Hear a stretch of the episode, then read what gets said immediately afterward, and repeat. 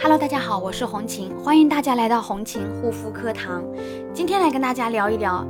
夏天减少肌肤出油的一个方法。第一个，适当清洁，使用温和性的一个洁面产品，清洁过多的一个皮脂。第二个，疏通毛孔，定期清洁啊，管理去清除藏在毛孔当中的一个垃圾，让肌肤能够畅快的呼吸。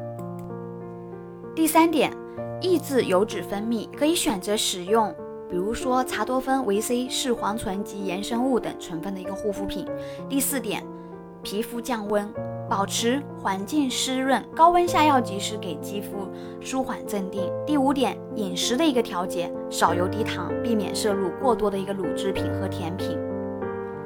那么皮脂从哪里来呢？皮脂大部分呢是从我们的一个皮脂腺来，小部分在我们表皮细胞角化过程当中去形成。啊，如果说大家有皮肤方面问题，可以私信红琴幺三七幺二八六八四六零幺三七幺二八六八四六零。那么我们的一个皮肤当中呢，有大量的一个皮脂腺，皮脂腺分泌皮脂要经这个毛囊导管到达我们表皮的一个皮肤的一个表皮层。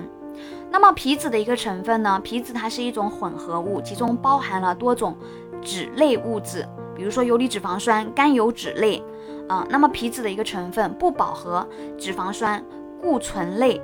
饱和脂肪酸、甘油三酯类等等等等，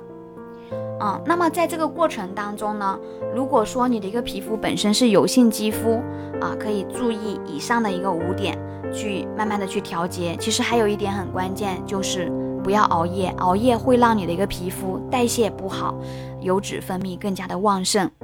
好了，今天的分享就到这里，感谢大家的收听，我们下一期